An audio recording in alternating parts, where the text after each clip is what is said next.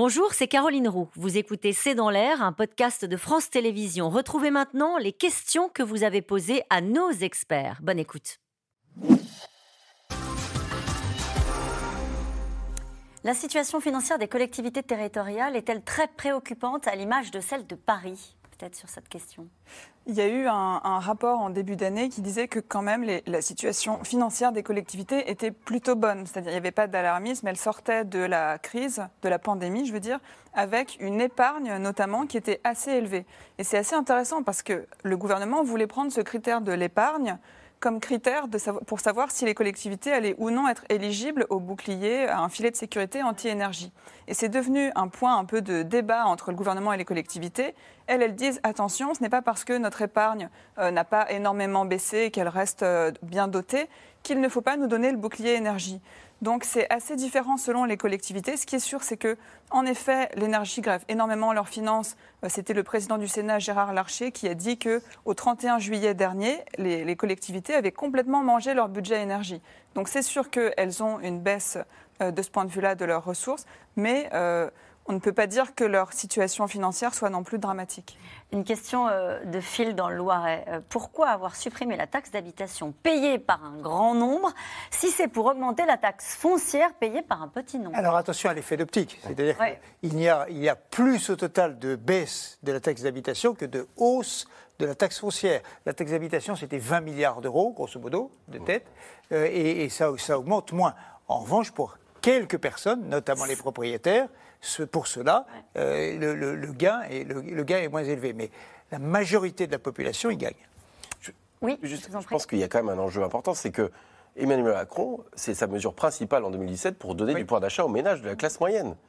Sauf que, effectivement, la question, et on voit les effets de transfert, c'est que vous enlevez une ressource fiscale des collectivités locales qui vont devoir, en fait, qui est compensée en partie, mais qui n'est pas suffisante aujourd'hui pour boucler les budgets. Donc, euh, on voit qu'il y a quand même des jeux de transfert importants et que euh, effectivement, euh, ça a été, on voit aussi sur les impôts sur la production, mm. c'est des mesures qui ont été décidées par l'État pour aider les entreprises ou de redonner du pouvoir d'achat aux ménages à la base. Chaque, président, euh, candidat président, arrive avec une mesure. Sarkozy, c'était travailler plus pour gagner plus. François Hollande, on, augmente, on fait la taxe à 75% sur les plus riches. Emmanuel Macron, c'était la taxe d'habitation. Dans mon souvenir, ça a été inventé vraiment au dernier moment dans la campagne pour booster un peu les sondages. Mhm. Euh, cette question de Dominique dans le Haut-Rhin, fermeture de notre sous-préfecture, du centre des impôts, de la CPAM, de notre commune, mais les impôts locaux, eux, augmentent. Elle est intéressante cette question euh, parce que localement, il y a cette impression de perdre des services publics et, des, et euh, au, quotidien dans certaines zones et malgré tout de voir les impôts fonciers augmenter. C'est le plus grand mystère français, un des plus grands mystères français. Les prélèvements et les, publics et obligatoires et les dépenses publiques sont élevés. Il y a une insatisfaction chronique sur euh, les services rendus. Donc c'est un paradoxe inouï qu'aucun autre pays ne connaît. Dans certains pays, vous avez très peu d'impôts, et dans d'autres, vous avez beaucoup d'impôts et des services publics qui fonctionnent. Nous, nous avons finalement, nous avons ni. Euh, euh, ben, gens sont mécontents des deux côtés. Alors, question d'organisation, question d'affectation. Il, il faudrait une émission complète. Il y a aussi beaucoup d'investissements nécessaires par les communes, les investissements notamment de modernisation des infrastructures. Il y a eu des rapports assez alarmants sur l'état des routes et des ponts. Et tout ça, ça coûte très cher. Rénover les bâtiments euh, qui sont possédés par les communes, comme les, lycées par exemple, possédés par les collectivités locales, tout ça coûte beaucoup d'argent. Et l'association Carbone 4 chiffre entre 15 et 20 milliards d'euros par an qu'il faudrait mettre dans les investissements en infrastructure chaque qui année. Qui va payer eh ben, euh, Cette association dit que ça doit être euh, les communes qui doivent investir. Sauf ah qu'aujourd'hui, le fonds débloqué par le gouvernement pour les communes à cet effet, c'est 2 milliards d'euros. Donc 2 milliards, 30 milliards, on voit qu'il y a un gap énorme.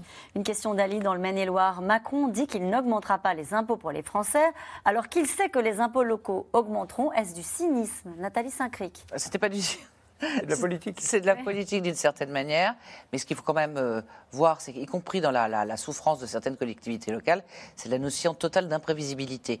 On n'a pas parlé beaucoup de l'inflation, même si elle était permanente à aborder. Le fait de ne pas savoir ce qui se passera en janvier, on a entendu des seuils dits par Bruno Le Maire qui étaient des seuils euh, mouvants. On nous a dit ça, ça s'arrangera à la fin de l'année. Il avait parlé de pic avant la fin de, l'année. De pic et tout ça, de pause. Euh, à partir de là, le cynisme Peut-être pas, mais ici un peu de politique, et puis bien sûr un, un principe de réalité. On compense auprès des collectivités locales, mais les collectivités locales ne savent pas ce qui va se passer dans six mois, dans un an, dont elles peuvent anticiper en demandant plus d'argent. Donc effectivement, euh, il y a un principe d'adaptation, je n'irai pas jusqu'au cynisme. Et on a parlé un petit peu effectivement de l'inflation tout au long de cette émission, et puis cette donnée de la grande distribution qui explique, qui qu'on va passer désormais à une inflation à deux chiffres euh, dans, euh, pour les produits euh, alimentaires et que ça risque d'être durable. Cette question de Eric en Haute-Garonne, les impôts fonciers augmentent un peu partout en France, mais à quand des économies de la part des collectivités? Le- C'est un peu, je ne sais pas si c'est le calcul, mais c'est l'impôt- enfin, ce, que, ce que dit le gouvernement. C'est depuis 20 ans, l'État central, l'éducation, etc., baisse plutôt ses effectifs, en tout cas, il ne les augmente pas. Et les collectivités locales ont augmenté d'un million le nombre de fonctionnaires. Finalement, est-ce que ça fonctionne bien? C'est ça que le gouvernement d'Emmanuel Macron, en tout cas, enfin, la présidente d'Emmanuel Macron, euh, instille depuis le début. Alors on peut avoir un long débat pour savoir si effectivement ce million de fonctionnaires supplémentaires sur le terrain a remplacé des fonctionnaires qui ont disparu à l'État central ou ils sont occupés à des tâches euh, peut-être euh, plus, plus discutables. Nathalie Saint-Cric Bah, C'est-à-dire l'administration, comme disait Valérie Pécresse, ça ne lui a pas porté bonheur.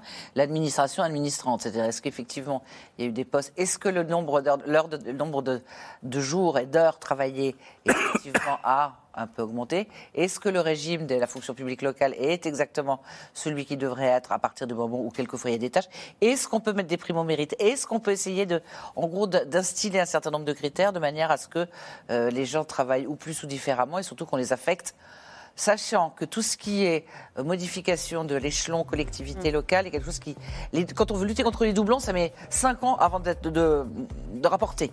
Cette dernière question, baisse du pouvoir d'achat à cause de l'inflation et hausse des impôts, est-ce tenable? Bah, euh, donc, euh, est-ce qu'on va avoir le choix surtout? Ce que je veux dire, Ah c'est. bah mince Non, mais parce qu'on voit bien qu'aujourd'hui, il y a la question des marges de manœuvre budgétaires qui se réduisent et que cette inflation est là pour durer un peu. Donc, euh, concrètement, ça va être un problème pour le pouvoir d'achat. Merci à vous tous. C'est la fin de cette émission. Il est l'heure de retrouver Anne-Elisabeth Lemoine et toute l'équipe de C'est à vous au programme ce soir. C'était C'est dans l'air, un podcast de France Télévisions. Alors s'il vous a plu, n'hésitez pas à vous abonner. Vous pouvez également retrouver les replays de C'est dans l'air en vidéo sur France.tv.